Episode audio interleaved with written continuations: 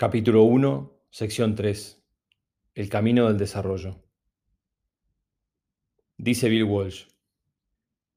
Dirigí nuestro foco más al proceso de mejora que a la victoria, quizás obsesionándome con la calidad de nuestra ejecución y el contenido de nuestro pensamiento, es decir, nuestras acciones y nuestra actitud. Sabía que si hacía eso, ganar se encargaría de sí mismo. La victoria consistente se construye muchas veces desafiando la concepción común y seductora de lo que significa victoria. Ser el número uno, ganar el campeonato, tener el mejor servicio al cliente, etc.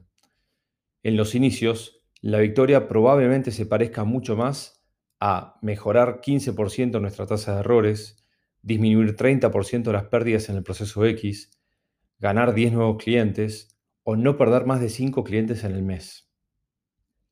El líder tiene bajo su responsabilidad la detección del paso siguiente inmediato que el equipo debe dar, el resultado que el equipo puede y tiene que cumplir. Hay mucho valor en saber identificarlo, sin importar si es cautivante o no. También es tarea del líder explicarle al equipo por qué es importante ese paso.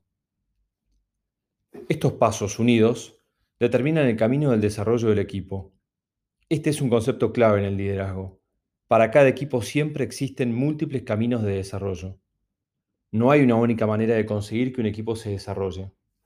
Dos líderes al frente del mismo equipo, inmersos en el mismo contexto, difícilmente coincidan en el próximo paso que el equipo deba dar.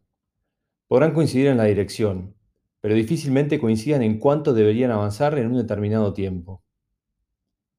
Sin embargo, esta dificultad derivada de la subjetividad de cada líder no debe desviar la atención del aspecto clave del siempre existe un camino. La palabra siempre. George Polia, matemático y educador, decía que cuando uno se encuentra con un problema que no puede resolver, la tarea es encontrar un problema más simple, que sí se pueda resolver, para luego volver a atacar el problema original. Resolver el problema más simple probablemente ilumine una posible solución para aquel problema más complejo. En la edición de octubre de 2013 de Harvard Business Review se publicó el artículo Ferguson's Formula sobre Sir Alex Ferguson, quien fue director técnico del equipo de fútbol Manchester United de la Liga de Inglaterra durante 26 temporadas. En esas 26 temporadas ganaron 13 títulos de liga y otros 25 campeonatos nacionales e internacionales. Ese artículo mencionaba el hecho de que en los últimos tiempos Ningún otro equipo de la liga inglesa tenía mejor récord que el Manchester United en ganar partidos que en el entretiempo estaban empatados o iban perdiendo, o que incluso a 15 minutos del final todavía no tenían un resultado favorable.